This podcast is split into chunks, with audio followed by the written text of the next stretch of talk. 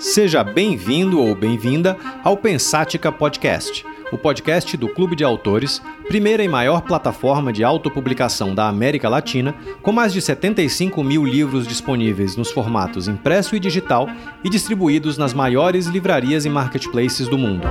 Meu nome é Ricardo Almeida, sou fundador e CEO do clube e deixo esse convite aberto para que você se junte a nós nessa jornada para desvendar o futuro do mercado editorial. Vamos então ao tema deste episódio, deixando antes apenas um agradecimento à Pulsante, produtora responsável pela edição desse podcast. Já alerta o ouvinte. Esse talvez seja o episódio mais especulativo de todo o podcast.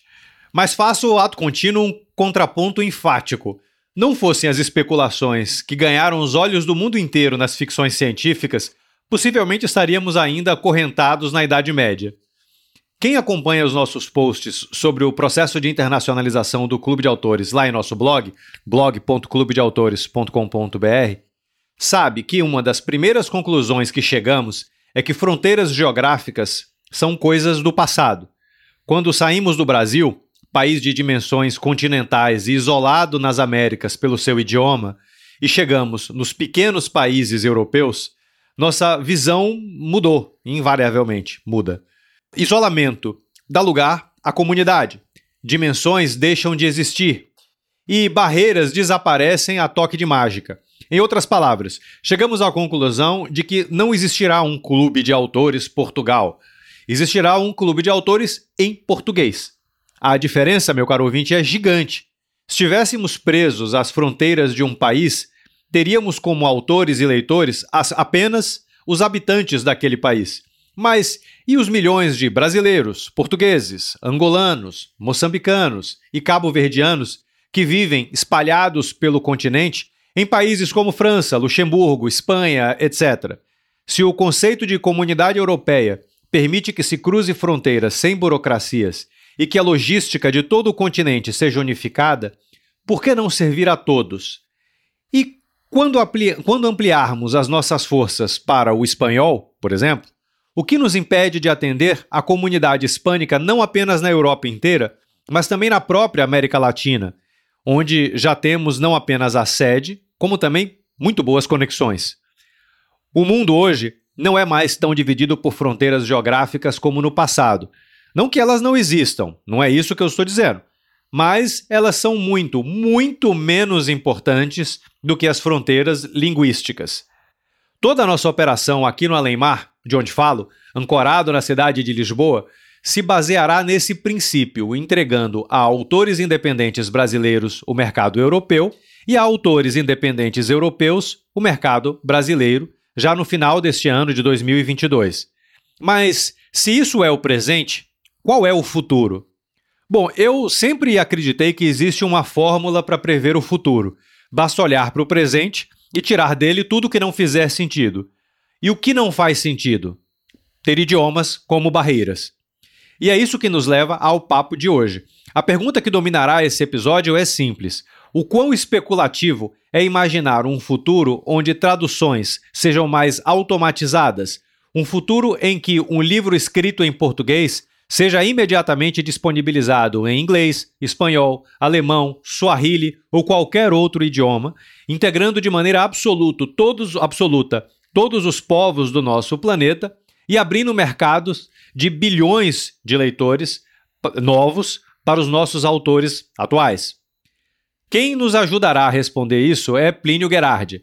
Plínio é um apaixonado por idiomas, é fundador e um dos sócios da Language Language Services, empresa de tradução, interpretação e ensino de idiomas, com escritórios em São Paulo e Connecticut, nos Estados Unidos. Atua no mercado de tradução e interpretação desde 2005, com uma equipe de funcionários e freelancers espalhados por todo o continente americano. É graduado em comunicação pela SPM, com formação de intérprete pela PUC de São Paulo e pela NYU, e pós-graduado em, administração pela Universitat de Barcelona. É membro da ATA, American Translator Association, possui certificação como intérprete da área médica e jurídica no estado de Connecticut. Tem o inglês, o espanhol e o português como línguas de trabalho e possui conhecimentos de italiano, francês, holandês e catalão. Plínio, seja bem-vindo. Muito obrigado, muito obrigado pela apresentação. Ficou muito boa esse, essa apresentação. Uma honra estar aqui com você e participar do podcast. A gente trabalhou muitas vezes juntos também na com tradução. Obrigado pela confiança e estou satisfeito em falar com sua audiência aí sobre tradução, sobre o que a gente tem trabalhado, que a gente trabalha no dia a dia. Maravilha, ó, ouvinte, se você, se o Plínio me chamar de baiano, fiquem tranquilos, é, é, a gente se conhece desde a faculdade e esse era o meu apelido. Ainda é, dependendo dos, dos círculos. Então pode, pode me chamar de baiano se quiser, tá, Plínio? Tá bom, obrigado, obrigado. Fica um pouco artificial, mas enfim, vamos lá. Então, vamos começar pelo passado, passado da Lengua. Inclusive, eu tô falando certo? Língua, é, língua agora. Língua, é tá bom.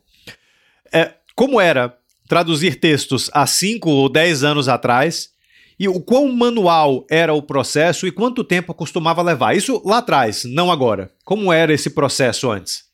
Olha, esse processo ele já já tá já desde 2005 já existia uma automação. As ferramentas de tradução já estavam disponíveis, né? Então, quando a gente fala em 2005, começava a se introduzir no mercado estas ferramentas. A principal delas era o SDL, Trados e o WordFast. A gente, o, a, a ferramenta que a gente, o SDL ainda é um líder de mercado na tradução e o WordFast continua competindo. A gente usa como empresa, quando a gente, quando a gente decidiu comprar a tecnologia para o servidor, para os freelancers e distribuir essas licenças, a gente usa o MemoQ. E, bom, enfim, eu queria falar um pouco sobre. É muito difícil para mim, como empresa, mostrar para os clientes como é a tradução. Então, essas ferramentas já existiam há cinco anos, essa é a pergunta, já existiam há dez anos. Elas têm evoluído e aumentando a automação. Então, aquela, aquela visão de um tradutor pegando um texto é, é, cru é, é, e, e, traduzindo na unha, palavra a palavra, é, frase a frase, ou aquele outro tradutor que joga tudo no Google Translate e dá um tapinha, é, é, são, são, são duas visões absolutamente irreais. Isso a gente está falando, isso a gente está falando de anos 90. Tá. Né? De anos 90.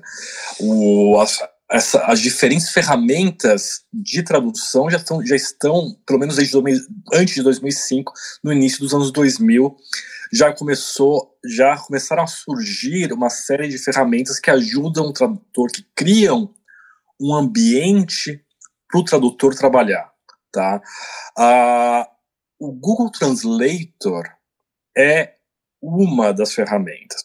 Acontece que em 2005, lá atrás, era praticamente inútil. Você podia jogar no Google Translator, o que vinha era tão, tão sem contexto, tão fora de, de, de sentido, que, ne, que mais atrapalhava. Na verdade, naquela época, a minha orientação para os freelancers era não usar. Né? As ferramentas de tradução naquela época, o que elas faziam, o que elas fazem ainda, era criar memórias de tradução. Ou seja, por exemplo, eu vou, eu vou traduzir um contrato.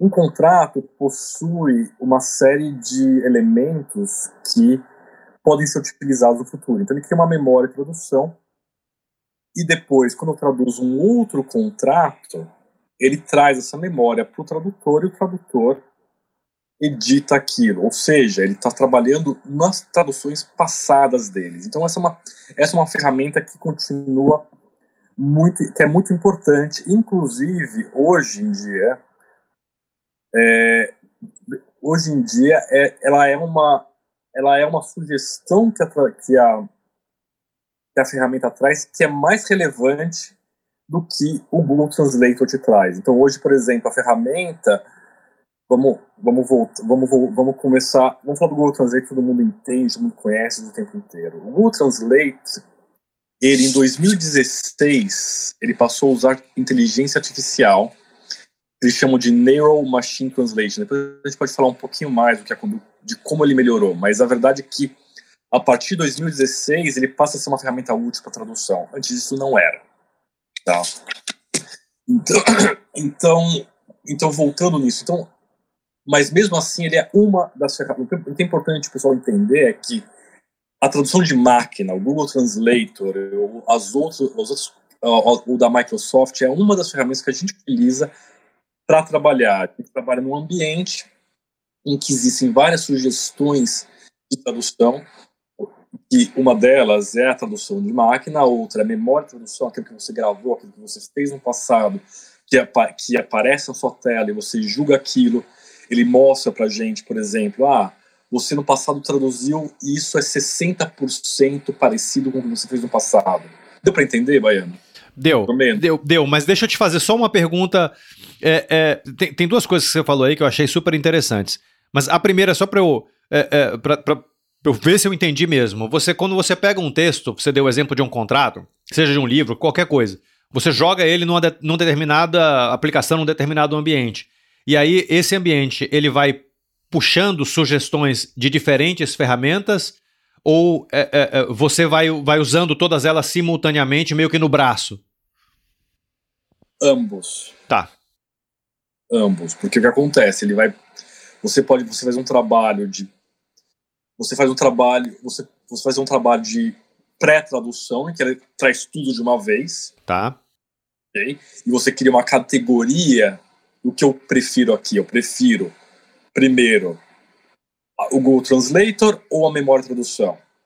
Eu quero a memória. Memória é o que eu fiz no passado, isso foi revisado. Aquilo tem mais relevância do que o Google Translate, tá? E daí ele traz tudo isso para você. Quando, quando você, aí você abre esse texto e começa a passar linha por linha. E quando você passa linha por linha, várias coisas aparecem para você. Uma delas é uma terceira ferramenta que é um glossário que você cria específico para esse. É, vamos pensar no clube de autores. A gente pode pensar um termo. Na verdade, eu queria dar um exemplo diferente aqui. Pode dar, fica à vontade. Eu, por exemplo, é, isso foi muito engraçado porque uma vez eu utilizei uma, um glossário às vezes não é sempre que eu crio todas as ferramentas que coloco lá, às vezes eu tenho uma, eu tenho uma, eu tenho uma ferramenta geral, né? E daí uma vez eu faço, eu traduzo muito texto legal. E a palavra registro é muito fácil, né? Registry. Ou uma coisa desse sentido. Aí uma vez eu tive um cliente que veio com a gente deu uma mandou pra gente um texto que era de de encanamento de peças e daí eu peguei aquilo lá e, obviamente, registro. É, uma outra coisa. Naquele é a, é a válvula de água, entendeu? Então, por isso. Então, esse é um exemplo. Então, então para isso, eu deveria. Então, aquilo, eu, eu abri aquilo lá, vi que eu tinha feito bobagem, fechei e criei algo específico para aquele cliente, que eu, que eu vi, joguei fora o que tinha sido feito automaticamente e recomecei o projeto. Então, essa é a terceira ferramenta, que é o glossário específico para aquele objetivo. Aquele objetivo ah, então, seria tipo aquele tema. Aquele tema, aquele, tá. tema que você está criando. Existe, existe uma outra ferramenta anterior a essa, você pegar a, você pegar o texto e criar um ranqueamento de palavras mais frequentes. E daí você passa por isso, você cria esse glossário anteriormente. Você pode criar esse glossário. Na verdade, o que a gente a gente trabalha com esse glossário geralmente o tradutor, ao longo da tradução, a gente viu que isso é um processo mais fácil. Ao longo da tradução, ele vai adicionando esses termos e depois o revisor verifica se aqueles termos foram todos colocados daquela maneira em todo o texto. Né? Então, assim, a gente costuma trabalhar dessa maneira, mas uma outra maneira de trabalhar seria já começar com um glossário específico colocando uma ferramenta que faz um ranqueamento de frequência. Aí você, em vez de você ter o texto na frente do seu trabalho, você tem os termos ranqueados. Você não vai, você vai buscar aqueles que são relevantes para a indústria, para o projeto, criar um glossário, as, também homologar com o cliente aquilo, falar assim, olha, estes termos são da sua indústria, da área editorial, né? Esse é essa é tradução que a gente achou para isso. Está validado? Beleza, você joga aquilo e daí o ambiente traz para você e já você está passando, ele vai mostrando para você, olha aqui, tá errado. é, tem que mudar, não tá batendo com o glossário, e você vai seguindo a tradução. Deu para entender? Eu tô muito Deu. Gente. E aí a minha, o segundo ponto que você tinha falado, para mim soa como é, é, e me corrija se eu estiver errado. É, o, o, trabalho do tradutor, ele de certa maneira tenha migrado um pouco de ourives lá da década de 90 para um juiz. Então você tá, vai julgando qual é a tradução que faz mais sentido, o que, que se aplica mais àquele tema ou, ou não. Correto. E daí já está surgindo termos né, no mercado de é, você não está fazendo tradução, você está fazendo post-editing, né? Pós-edição. Tá. tá. Já tá. Isso já é um tipo de termo que já está saindo no mercado, que é o pós-edição, seria. É, eu, eu tô te falando isso porque eu vou, eu vou traçar um paralelo com outro episódio que a gente gravou sobre narração pra, de, de livro para audiolivro. A gente gravou isso com o Rui Vasconcelos, da Radio Books. E, e, ele, a empresa dele é uma empresa de inteligência artificial e o que ele faz é automatizar as narrações de livros. Para você converter um livro de livro é, tradicional, né, escrito, é, para áudio, há um investimento grande. Você tem narrador, você tem estúdio, você tem um monte de coisa. É caro você fazer isso. E o que ele está fazendo é, é, é, aprimorando um sistema de machine learning, um sistema de inteligência artificial, para conseguir interpretar esse texto, inclusive na tonalidade, é, é, e viabilizar em segundos ou minutos é, a, a, narração de um livro inteiro. Uhum. Óbvio que a, a, o grande ponto não é você ter um livro narrado, é você ter um livro bem narrado. E faz absolutamente toda a diferença é, é, esse tipo de coisa. Um, um, um audiolivro é, lido como se fosse um robô é, é, falando, o leitor ou o ouvinte ele não chega nem na segunda, no segundo minuto, ele desiste. É, então a, a entonação ela é uma coisa importante. E isso é algo que o sistema dele tem trabalhado e está se aprimorando, né? Então, mas neste primeiro momento ele faz muito um trabalho de juiz. Então ele pega os áudios que estão narrados pelo robô, pelo sistema, é, e ele vai acrescentando, não, hum, isso aqui ele está narrando muito é, é, com ar dramático demais, é para ser cômico. Então ele vai mexendo ali nos seus botõezinhos, digamos assim, e, e, e a narração vai mudando. É, é, e, enfim, eu estou traçando esse paralelo porque me parece um paralelo mesmo, me parece muito parecido com o processo que o mercado de tradução é, esteja vivenciando. Pelo menos o papel de quem está atrás deixa de ser um, de um diretor de um estúdio dirigindo alguém que está efetivamente falando, lendo um texto, e passa a ser, da mesma forma que no, no, no teu caso, deixa de ser o tradutor ourives, é, traduzindo palavra a palavra, e já é, é, julgando o trabalho de uma máquina e fazendo os ajustes necessários para que aquilo ali se encaixe e faça sentido. Tô certo? Com certeza, com certeza. Isso já é um processo de muitos anos. E você vê também que, por conta disso, o trabalho é muito mais rápido, mas não quer dizer que a gente está ganhando mais dinheiro. A verdade é que o, o valor por palavra está cada vez mais competitivo e tem aumentado muito pouco com o tempo. Né? Então, sim, a, com certeza são juiz daquilo que está tá, tá vindo na sua tela. O, a memória tradução é muito boa para quando a questão é a repetição dentro de, dentro de um texto. Quando a gente fala, por exemplo, para o mercado editorial, a ferramenta da memória de tradução ela não é tão útil. Porque cada livro é um mundo. Exatamente, exatamente. Então a memória de tradução, que é uma ferramenta que reduz muito custo, reduz muito trabalho, ela não ela não ela não é muito útil nesse ambiente. O Google Translate Mas mesmo para livros técnicos, e eu vou fazer esse é, voltar o paralelo lá com o Rui. Uma das coisas, uma das estratégias que ele está usando para a empresa dele, para a ferramenta dele, é em vez de traduzir absolutamente todos os livros, ele está priorizando é, traduzir livros de não ficção ou técnicos, porque você depende. A, a, a sua dependência da entonação, óbvio que ela sempre vai existir, mas ela é muito menor do que se você estiver narrando, sei lá, uma ficção é, é, muito louca, né? Matou o ponto, matou o ponto. A tradução, a tradução técnica, a tradução eu vou dar um outro exemplo daqui a pouco, a tradução técnica é muito mais simples, ela tem um padrão muito maior do que a literária. Então, realmente, as ferramentas elas funcionam muito melhor. O, o, o, o computador, a máquina, ela entende muito melhor. O outro elemento é o Google em si. Né? A gente não, eu não quero só citar o Google porque tem grandes tem o Google é o principal player hoje. Existe um outro player que está entrando com tudo, com pegando aquilo que o Google não faz, que é a Meta, né, o Facebook. Eles estão investindo em tradução mecânica. Ah, eu não tinha ideia mas, disso. Sim, eu, eles estão eles estão ali para arrebentar, na verdade. Depois a gente pode falar um pouco disso, mas o exemplo, mas vamos falar do Google em si. O Google, você percebe como ele faz certos textos melhores do que outros.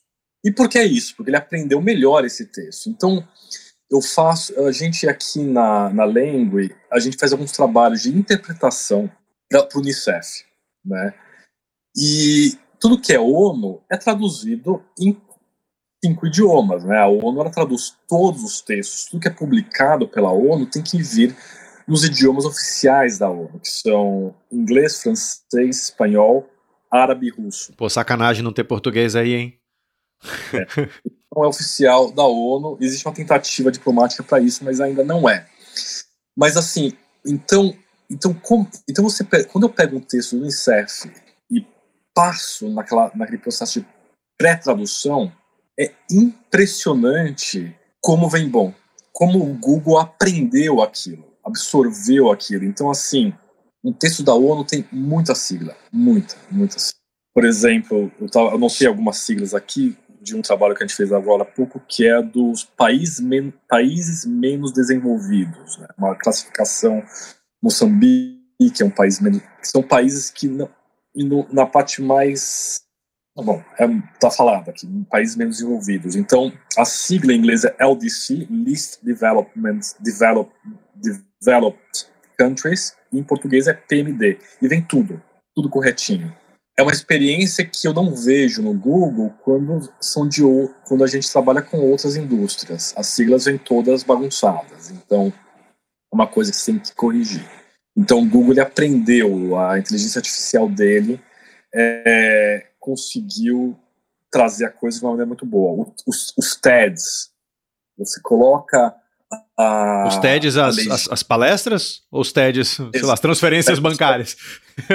Não, desculpa, os TEDs, eu tenho visto muito um, quando a gente trabalha com cursos e tudo mais, em interpretação, não em, em tradução, que o professor coloca um TED nessa hora eu peço para colocar a legenda automática, assim, o, o intérprete tem um descanso, né? E como vem bem, tá vindo muito bem. Então nos TEDs eu tô vendo, a, tá vindo muito, muito bem, né? As palestras. As palestras. Então, assim, é uma questão da, aprendiza da aprendizagem que a máquina tem. Agora, para tradução, agora eu vou falar assim, eu recomendo que alguém coloque e faça uma tradução mecânica. Não, não chegou nesse ponto ainda tá, vai tá muito longe de chegar nesse.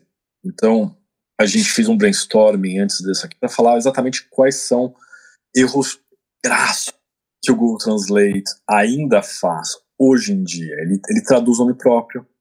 Então, por exemplo, John White, é John Branco, hum. sabe? Ele a frases mais complexas ele ainda não consegue trazer um bom resultado. Tem problemas de concordância, tem problemas de sentido né? É, qualquer, qualquer frase que você quer se apresente em voz passiva, ela vem um desastre, né? Então tudo, tudo ainda, então ainda a inteligência, artificial do Google não conseguiu resolver totalmente estes elementos. Do Meta idem. Por ser o Google está mais avançado. Então vamos falar do Meta. O pelo que eu, eu não sou especialista em inteligência artificial de tradução, tá? Mas o que eu vejo é que as empresas que estão e que querem investir pesado em inteligência artificial estão começando pela tradução. Olheram a tradução para desenvolver a inteligência artificial das ferramentas deles. Eu acho que é uma escolha muito óbvia, né? Porque a tradução é algo que você, tá, trabalha, você trabalha com as, com as experiências humanas, com as trocas humanas, e existe um padrão que permite que seja criado uh, que seja criado e seja alimentado uma inteligência artificial. O Google está fazendo isso há, sei lá quantos anos, há, dois, há, mais, há mais de 20, há 20 anos, né? mas ele só conseguiu revolucionar em 2016. A Meta entrou agora nisso. Eles estão olhando, eles não têm um API ainda disponível para a gente trabalhar. Então eu não tenho tudo que eu tive de acesso ao trabalho de tradução mecânica da da, da, da Meta são ferramentas que eles estão utilizando para aplicar no próprio Facebook, para gerar comunicações sociais dentro do Facebook entre usuários. Né? Então, eles não criaram um API para ser usado pelos tradutores, como o caso do Google. O Google ele criou esse API, a gente paga por esse API, não é uma ferramenta gratuita, mas ao mesmo tempo a gente está alimentando o um monstro, né? Porque Sim. tudo que a gente coloca, eles trazem para o banco de dados deles. A Meta, eles têm uma proposta de não usar, de usar, de, de ampliar o número de idiomas para 200, trabalhar com idiomas raros, de idiomas que estão morrendo, é, e não ter o inglês como a base. O Google, ele tem o inglês como a base para alguns idiomas, para alguns pares. Eu acredito que o português eu não tenho, eu li que o espanhol e o catalão ele é traduzido, ele não passa pelo inglês, né? A minha impressão também dos resultados do português para o espanhol quando eu faço quando eu faço é que o português e o espanhol também não passa pelo inglês, mas isso teria que alguém pode me desmentir, eu não tenho certeza, mas não nem faria sentido. Mas o Meta ele quer trabalhar, ele quer todos os pares funcionam, que não seja por exemplo, que se eu traduzir de alemão para português, a inteligência vai traduzir de alemão para inglês e de, de inglês para português. É, certamente você perde muita coisa aí. Exatamente, exatamente. A meta é criar esses pares diretamente. Né? A dificuldade que eles buscam, que eles têm nesse momento, é que existem poucos bilíngues que permitem que, que a ferramenta deles aprenda. Uhum. Aprenda. Então, essa é a questão que eles estão fazendo. Mas eu imagino que eles vão evoluir, que vai ser uma ferramenta muito boa. Eu estou muito ansioso para ter um API deles. Me diga uma coisa, você comentou do. Você chegou a falar de o quanto que essas ferramentas hoje, não estou falando do cenário atual mesmo, é, é, é, melhoraram do ponto de vista de tempo, né, de, de, de, de tradução. Dá uma, um, exemplo para gente, o, o, quanto, o quão mais ágil ficou se trabalhar com uma tradução hoje do que há 20 anos atrás? Ah, é difícil. Eu não, eu não consigo te passar uma ideia muito. Eu nunca medi isso para te dar é, realmente. Vamos, de grandeza. Vamos, mas vamos, vamos, vamos imaginar, né? Há 10 anos, quando a gente não tinha o Google Translate, você tinha que. Você tinha um espaço vazio, você tinha que digitar aquilo inteiro. Né? Isso já te cria. Trabalho braçal é, grande, demorado. Já te, você já tem que digitar tudo.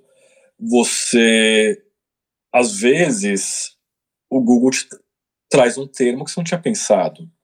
Né? Então, apesar de você ter o domínio, você te o que mais leva tempo numa tradução é a pesquisa de termos, né, para indústrias, para entender que isso é correto. Né? Isso não acabou, isso continua. Né? Toda vez que você se. De... O que, e o Google não. não, não e isso não, não e para você ter o termo correto, você precisa usar outra ferramenta que é o glossário.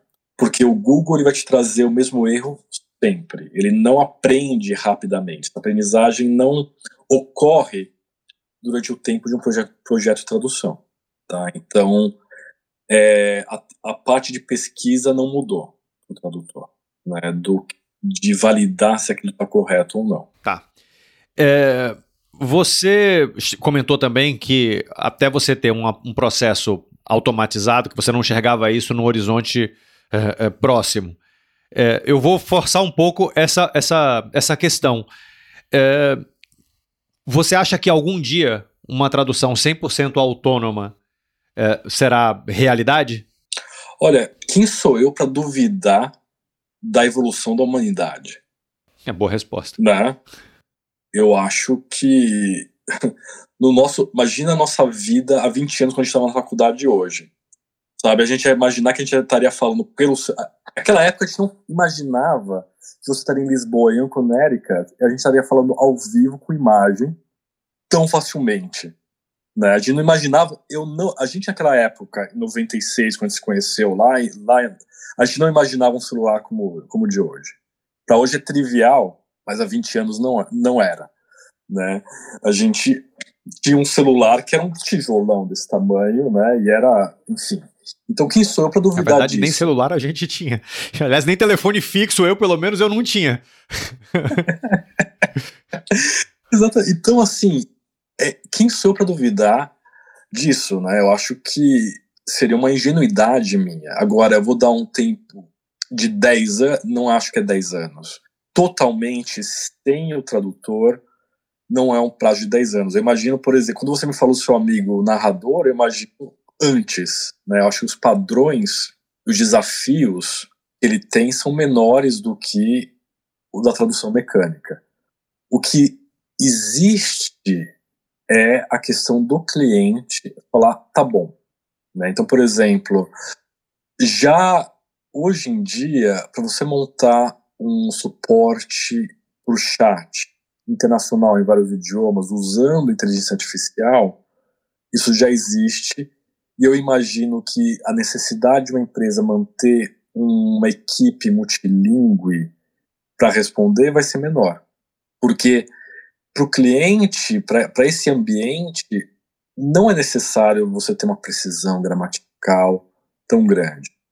O seu ramo, que é o ramo de literatura, eu acho que vai levar muitos anos. É você, eh, desculpa te interromper, você eh, voltando ali na comparação com a Radiobooks lá com o Rui, é, de fato, o, o, papel, a missão dele é dar é, é, é emoção ao texto.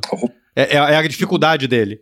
O, o, a tua é um passo antes disso, é dar sentido ao texto. Né? Porque senão um texto mal traduzido vira um nada, você mata o livro inteiro. Né? Exatamente. E fora que na, na isso, isso na, tradu, na tradução técnica, na tradução, na tradução literária, em que existem cursos como uh, ambiguidade, o sarcasmo, isso vai ser muito difícil de ensinar essas máquinas a transmitirem de uma maneira, de uma maneira satisfatória, sem a intervenção de um tradutor profissional. É, então tudo bem que é difícil para a gente julgar ou definir ou prever o futuro do ponto de vista mais métrico, mas é algo que a gente diria o quê? De uns 15, 20 anos, mais ou menos, para a gente ter uma realidade assim? Talvez. Quem sabe? É a vida. Como é que eu vou. É. Eu, eu, teria, eu teria que estar dentro dessas equipes, né? É, é, vale a pena, acho que depois você deve colocar um link lá da, desse projeto da Meta, em que ele coloca para a gente que fala desse do que eles estão fazendo, né? De trazer. Manda, manda depois para mim que eu coloco, até porque também tô super curioso para ver esse projeto. Exato. Né? É engraçado porque para quem tá do lado de cá, é, é, eu já não sou agência de digital faz algum tempo que eu tô aqui no clube só, é, é mas a gente olha o Facebook como um todo como uma empresa numa super crise, tentando forçar a barra ali é, é, em se manter relevante como rede social é, mas nitidamente perdendo ali a queda de braço, né? É, mas é óbvio que a gente não enxerga com isso as outras frentes de atuação é, que, onde eles estão derramando ali esforços e que muito possível, provavelmente, vão se juntar em alguma coisa mais revolucionária daqui para frente. Exatamente. Então, e o, o, projeto deles inclui também muito as, os tradutores corrigindo a ferramenta e criando padrões. Eu teria que estar dentro desse projeto para verificar como que eles estão corrigindo e é, alimentando essa inteligência, inteligência artificial, né? assim, essa, esse, esse monstro, esse monstro, né? É, esse, essa máquina está recebendo pares de textos, criando output e está sendo, tá sendo revisado por tradutores profissionais, não com o objetivo de criar um texto, que vai, mas com o objetivo de ensinar essa máquina a traduzir da maneira como ele traduziria. Perfeito. Né? Então é isso que eles estão fazendo. E estão fazendo. Em... Imagina quantos pares, você pega 200 idiomas, quantos pares você vai ter que fazer para isso virar. Então eles nem querem fazer isso internamente. Então parte do projeto deles é fazer um open source e pedir que as pessoas trabalhem de graça para eles. Eles são super bons em pedir isso. Eu tenho uma admiração pela cara de pau de, de, de todas essas empresas, porque eles não só pedem, mas conseguem. Exatamente. para ensinar como traduzir de Swahili para africanos, né? Então, mas, exatamente. Mas você sabe, é, é, porque aí entra. Eu entendo, a gente falando de textos técnicos, eu, eu até entendo isso. Mas é realmente uma outra fronteira quando você está falando de, de, de, literatura. Eu vi uma palestra uma vez, cara, há muito tempo. Eu morava em Salvador ainda, eu era adolescente, mas essa palestra ficou na minha cabeça. É, é, que era o tradutor do Kafka, o principal tradutor do Kafka para português, chamava Modesto Car, chama, eu imagino que ele esteja vivo, chama Modesto Carone, é, e, e, e ele estava falando sobre as dificuldades de, de, de, tradução e do como que é importante, o, como que o tradutor, no final das contas, para obras literárias, é quase como um coautor. É, é, e ele chegou a falar e mostrar uma série de exemplos de traduções é, é de, de, de Kafka, que eram traduções, como você comentou que é feito no, no, no, no Google, é tradução do tcheco para o inglês e do inglês para o português. E ele comparou essas traduções com traduções diretas do tcheco para o português, né? E realmente, o sentido era absolutamente diferente. É a diferença de você entender o livro de você não entender um cato do que está escrito no livro, né? É, é, e, então você tem essa, esse, esse elemento aí da qualidade do tradutor que, putz, vou fazer das suas palavras as minhas, quem sou eu para dizer qual é a velocidade e a qualidade que inteligência artificial vai chegando. Pô, você tem algoritmo de inteligência artificial fazendo quadro hoje, né? É, é uhum. é, e, e, mas isso é uma certamente é uma barreira diferente só de você traduzir textos técnicos. Como é que você vai dar o sentido, e não é nem dar o sentido, mas é respeitar o sentido que um autor deu ao conceber aquela história é, originalmente no idioma no idioma mãe dele, né? Correto. E, na verdade, eu, quando eu falo pro. pro meu, quando eu treino minha equipe, eu falo: o principal é o idioma objetivo. É que faça sentido para quem lê. Então você não tem que se apegar de. Você, claro, você tem que, se, tem que se apegar ao texto anterior, mas na hora H, na hora que você tem que decidir por uma frase, você tem que decidir pelo sentido pro leitor da, da língua objetivo. Né? Isso é o principal que você tem que manter em mente na hora que você traduz. Ah, voltando à questão do literário, que é o comentário que você fez, todas as ferramentas que eu citei, e as CAT tools, que, a, que os Computer Assisted Translation Tools trazem para gente, que é a memória e tradução no literário é praticamente inútil. Você nunca traduz um trecho igual, porque o, o autor ele, se, ele tem que ter um processo criativo que vai criar diferente. Então, não serve. O glossário, ele pode usar uma palavra, um termo, e faz parte da arte dele com diversos sentidos. Né? Então, o glossário, ele pode ajudar um pouco, mas eu não acredito que, que ajudaria. O corpus de tradução, sabe, de repente você ter é, o corpo serve para você pesquisar né, em, em, traduções antigas. Isso pode ajudar bastante. Você vê que soluções outros tradutores fizeram para aquele texto. O corpo de tradução pode ser uma coisa que para o literário pode ajudar, mas não automatiza. Né? Mas, mas, mas talvez a memória, no caso de autores prolíficos, é, é, sei lá, você vai pegando uma tradução, porra, eu vou dar um exemplo de uma tradução que deve ser dificílima de se fazer, do Guimarães Rosa. Guimarães Rosa tem um monte de livro. Uhum. É, é, e, e a, a, linha, a forma de escrever dele, o estilo literário dele é, é, muito. Bom, é o mesmo. Né? Então, talvez, se você já tem ali três é, livros ou contos diferentes do Guimarães Rosa, este tipo de memória ajude a traduzir um quarto conto. Claro, a gente está é. falando menos aqui de autor independente, mais dos autores mais conhecidos, mais, mais uh, tradicionais, né? Para você até ter essa memória. É, mas essa, mas aí é uma ferramenta diferente que a gente está falando tá. aqui. Esse é o corpo de não, porque a memória tradução realmente ela é muito mais, ela é muito mais matemática. Ela, ela realmente ela traz frases que são até 60% iguais. Ah, tá bom, tá bom. Então ela não vai servir para o literário. O corpo de tradução, sim, que é o que, que é uma coisa que eu não tinha trazido até agora, que eu mencionei, que é você comparar traduções, você, você tem uma, uma ferramenta que traz é, comparações de tradução na sua tela de uma maneira mais otimizada. Em vez de você pegar um livro e buscar, você aparece isso na sua tela de uma maneira automatizada, o que foi feito antes nesse, nesse autor. Então, isso é uma coisa que a ferramenta traz para você de uma maneira mais intuitiva que simplesmente pegar um livro aqui outro ali e ficar comparando, né? Então é isso que é dessa maneira mesmo assim, é uma, é uma tradução mais trabalhosa que vai levar mais tempo. Tá, entendi, entendi. Deixa eu te fazer uma. uma... Bom, então a, a gente está chegando à conclusão, novamente me corrija se eu estiver errado, mas a gente está chegando à conclusão de que possivelmente o futuro nos trará um mundo de tradução dinâmica. Este futuro, a gente está falando de fato de um futuro especulativo, de um futuro de 15, 20 para mais, é, mas, de qualquer forma, o momento, o ponto que a gente está hoje com a tradução é um, um, momento muito mais ágil do que era há 10, 20 anos atrás, onde o trabalho do tradutor é um trabalho de juiz também, de, de, de, de traduções. Note que eu estou falando também, não unicamente, né? É, uhum. Mas que já evoluiu bastante com uma, um apoio muito grande de máquinas, é, mas não ao ponto da gente fazer tudo isso automatizado. Dito isso, eu vou te fazer uma pergunta sacana. É, se um autor quiser traduzir seu livro para. Vou pegar o inglês ou o espanhol, pegar dois idiomas ali mais, é, entre várias aspas, comuns.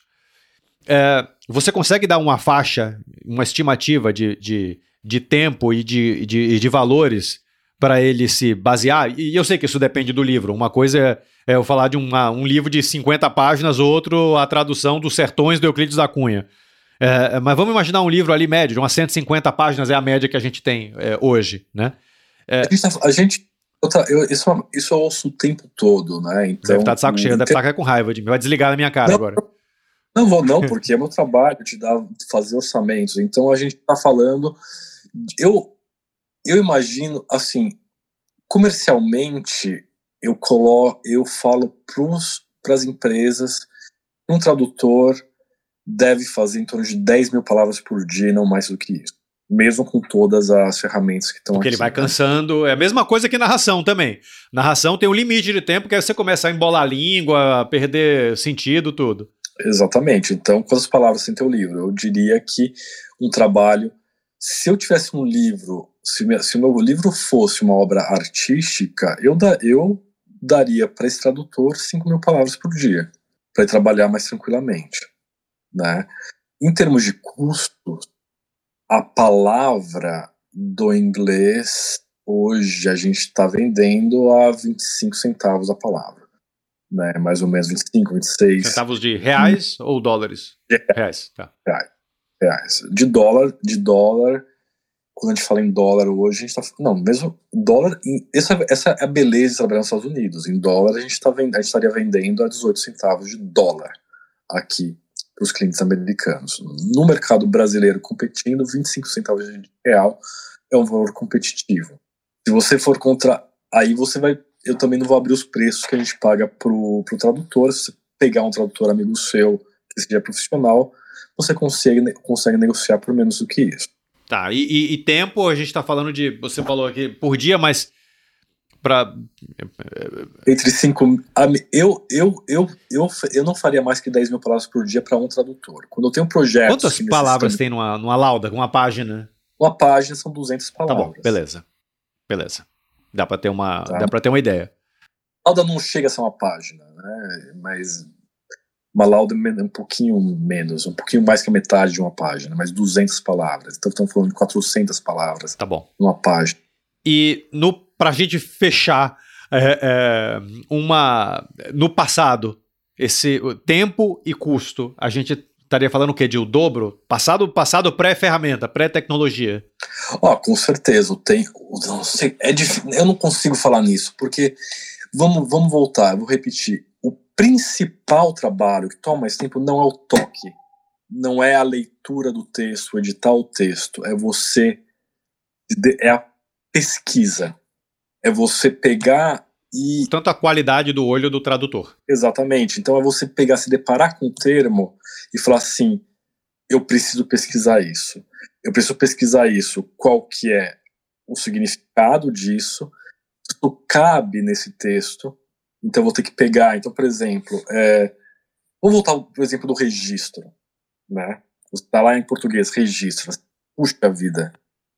Como é que fala registro? Eu sei que registro é a válvula que fecha eu vou pegar, vou colocar no, no, vou colocar no dicionário online, vai me trazer um resultado. Eu não devo confiar nesse resultado. Eu devo ir na página do Home Depot americana, buscar esse produto, ver se ele é de verdade, validar esse termo e daí colocar ele na tradução e colocar ele num glossário da tradução para que a máquina me avise na próxima, todas as vezes que isso apareceu no texto. Você sabe, Plínio, tem uma, uma palavra que eu costumava dizer quando eu trabalhava em agência para o meu time, é, é, que você pode ser o desenvolvedor mais avançado do mundo, você pode dominar uma determinada linguagem melhor do que ninguém, você pode ser o diretor de arte, o, o, o redator mais fabuloso, mas a principal ferramenta de trabalho é, para você entregar valor para o cliente não é o teu é, é, legado de conhecimento, é o carinho. É você saber que não fazer aquele negócio na pressa, por exemplo, não jogar no Google Translate e aquilo lá, joga aquilo ali mesmo e pronto. Então, é o carinho da pessoa que está trabalhando que acaba fazendo a, a, a, a, diferença. Então, de certa maneira, é o mesmo que você está falando, não é? O, o, o mais valioso o que mais, talvez o que mais tome tempo, mas o que mais se deva ficar atento na contratação de um processo de tradutor é justamente a. Quando eu digo a qualidade do olho, é muito isso, é mais a capacidade de carinho mesmo do, do, do, do tradutor que vai olhar, vai ter atenção, não vai querer fazer aquilo ali na pressa de qualquer jeito. Né? Exato, e se duvidar também, entendeu? Falar assim, meu, é isso mesmo? Sabe, eu, eu, tô, eu, sou da área de, eu sou da área de construção, não sou. Então vou ter que ir num texto original da área de construção e validar esse texto antes de assumir que aquilo é parte disso. E, jo e jogar isso no sistema para o sistema aprender aquilo, né? E falar tudo que trouxer desse projeto, desse cliente, vai trazer com a tradução correta. E esse raciocínio. É, é maravilhoso que você falou, é o carinho, cara, é, é a responsabilidade. É, de... É, e esse é o nó que falta ser dado por sistema. Putz, isso realmente é difícil de da gente imaginar um momento onde a gente chegará até isso. Correto.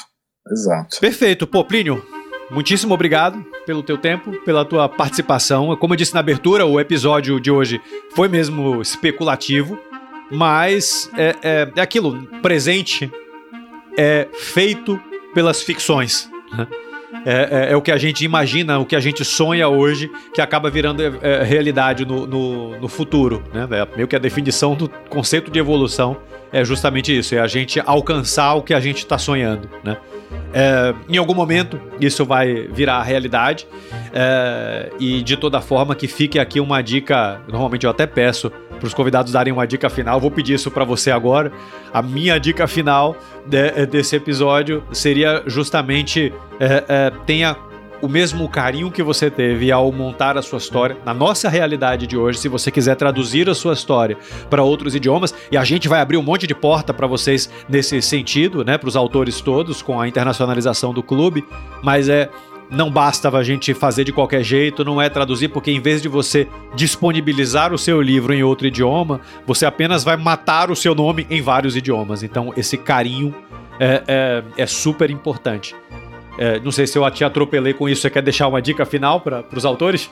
Não, acho que é, que é justamente isso. Eu, obrigado pelo espaço e, e, claro, se você quer entrar no, no mercado internacional, o seu ouvinte, ainda não faria com tradução de máquina e não nos próximos 10, 11, 12 anos. Contrate um tradutor profissional e mas um tradutor que saiba usar as ferramentas para que dê um custo que seja viável para o seu livro. Maravilha. Mais uma vez, obrigado e a todos também muito obrigado pela audiência e até o próximo episódio.